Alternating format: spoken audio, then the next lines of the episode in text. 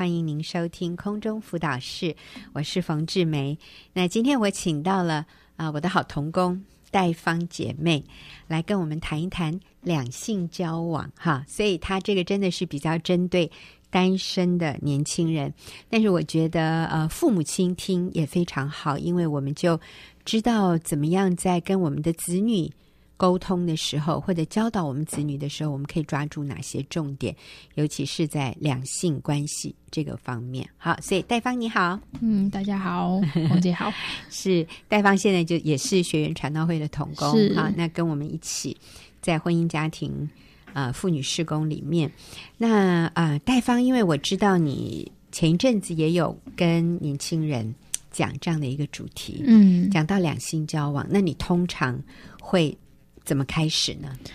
哦，我会从十二年前的一个下午开始。嗯，嗯对，十二年前的一个十二三年前的一个下午啊，我记得我是坐在某一个图书馆的外面，嗯、跟我当时的男朋友。你告诉我那时候你几岁呢？那时候我十六岁。嗯，我高一的时候，跟你的男朋友对坐在校园里啊，图书馆啊，图书馆，乡镇图书馆的门口。嗯哼。然后我告诉他说：“哦，我的生理期已经一两个月没有来了。”嗯，那当时我们非常的慌乱，非常的害怕，我们做错事所带出来的后果是超过我们能够承受的这个后果。这样，嗯、所以我我们就一起去买了验孕棒。嗯，然后也去了诊所，嗯，然后都一再证实我们所害怕的事情发生了，嗯，对，就是我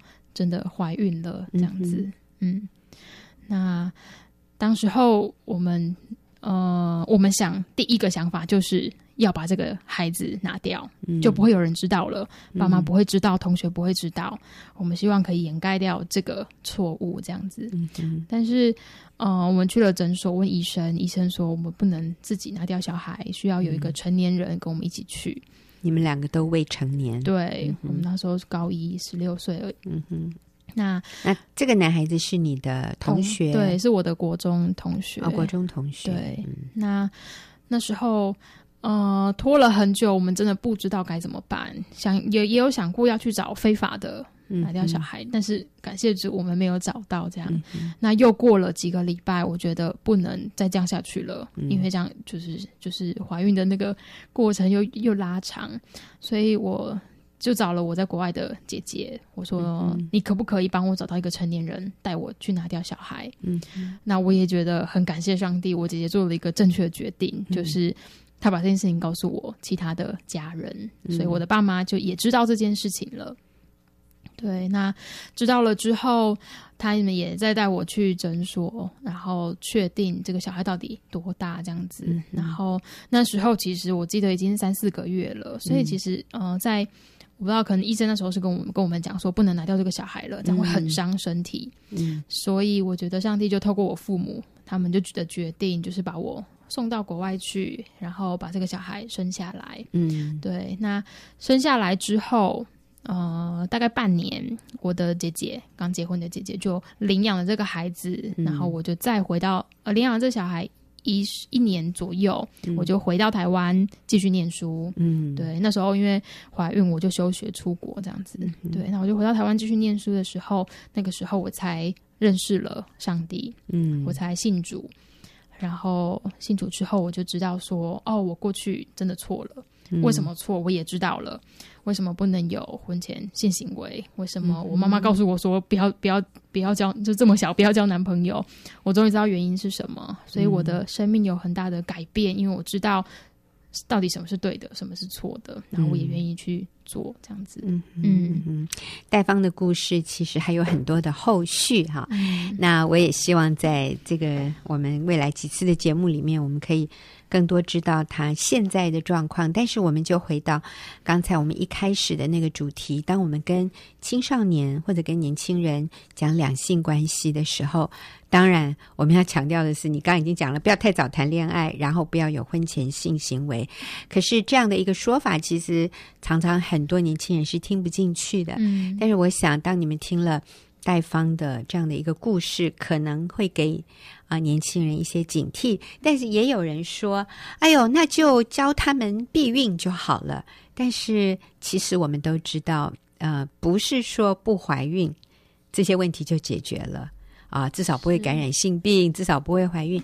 但是真的说不要太早谈恋爱，不要有婚前性行为，只是为了。呃，不要怀孕而已吗？我想，其实这个真实的情况是比我们刚刚所提的这个问题复杂的多，而且对我们的影响是一生之久的。不是只有生理上，我们说不要怀孕，其实在心理上，在情感上，在我们整个成长的过程的这些成熟。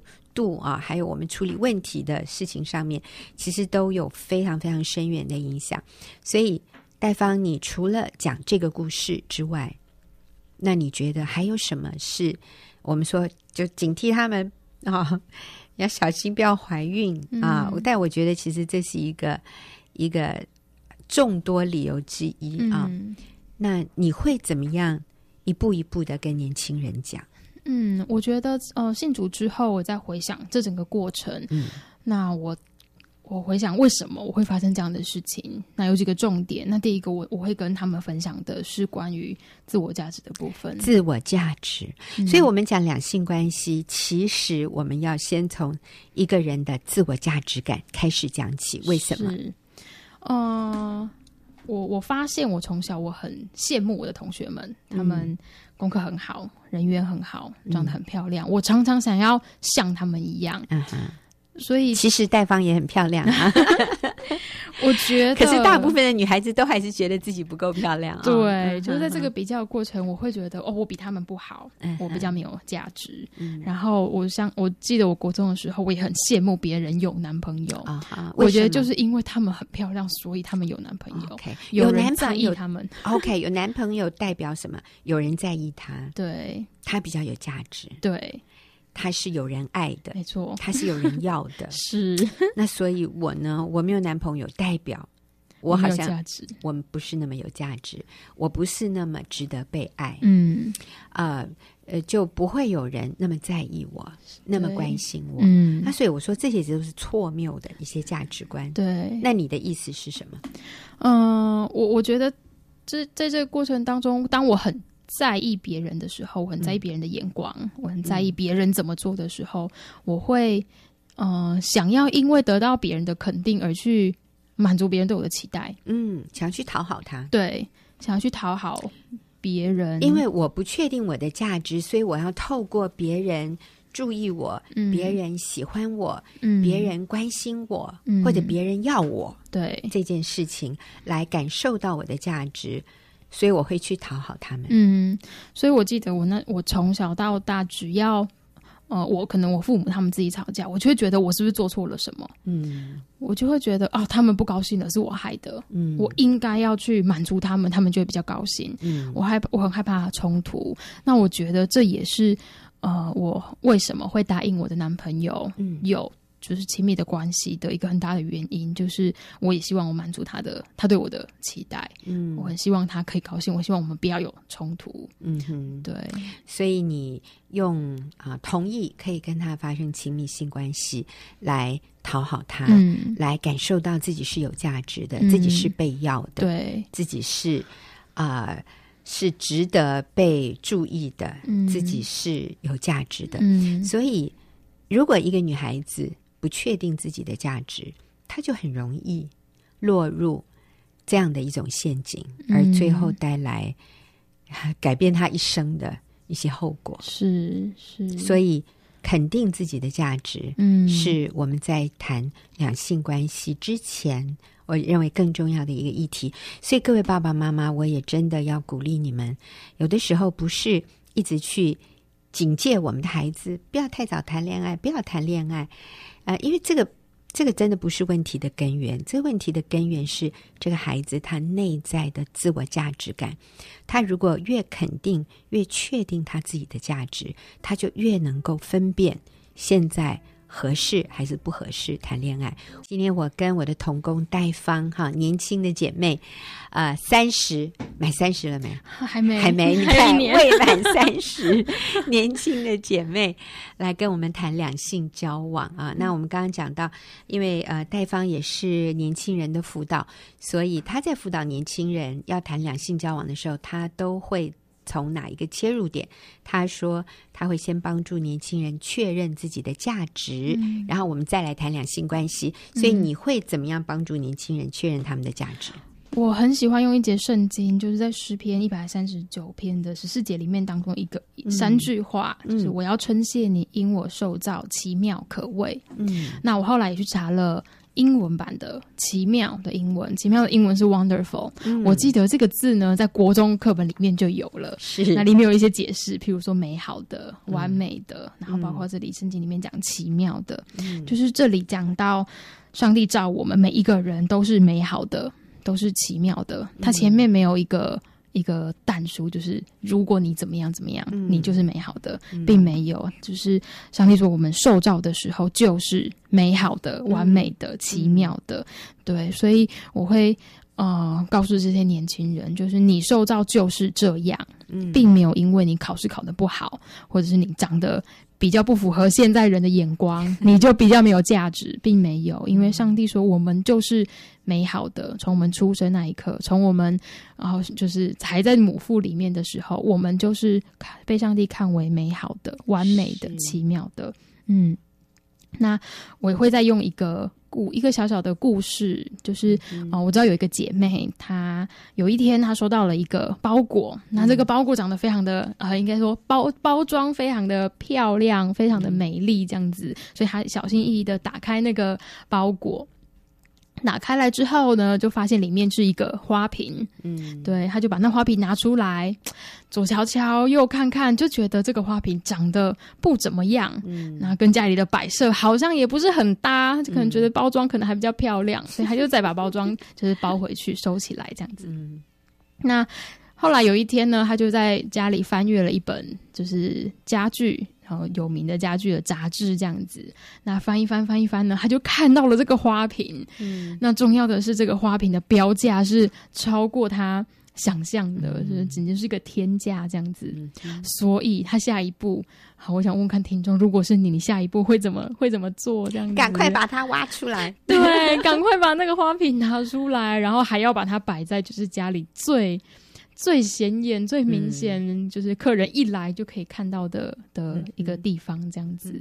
对，然后所以我就会，就是问一下，问台下的那个年轻人，就是那到底是什么改变了他的想法？嗯，到底是什么让他从就是觉得这花瓶不怎么样，跟家里摆设不配，平平凡无奇，嗯、然后再再再把它收起来，然后结果好像过没几天，他就。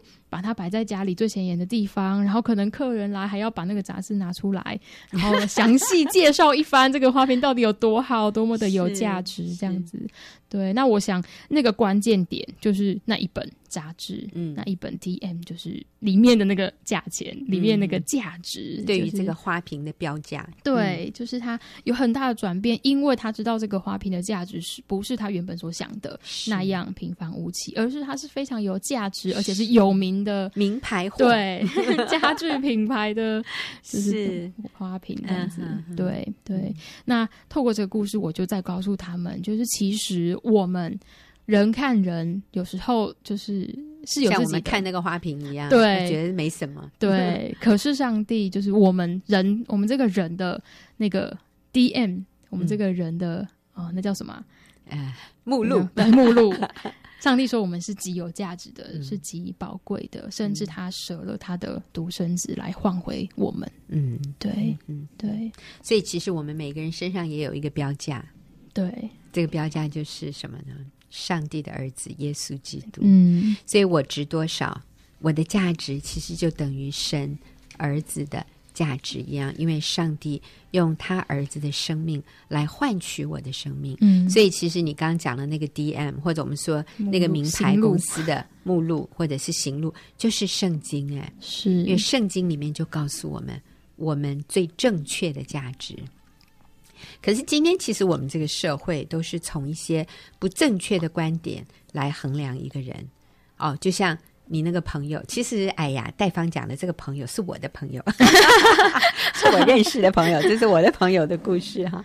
戴芳是听我讲过这个故事，对对对，我讲的很好，我觉得你讲的比我讲的更好哦，我听了都好入神。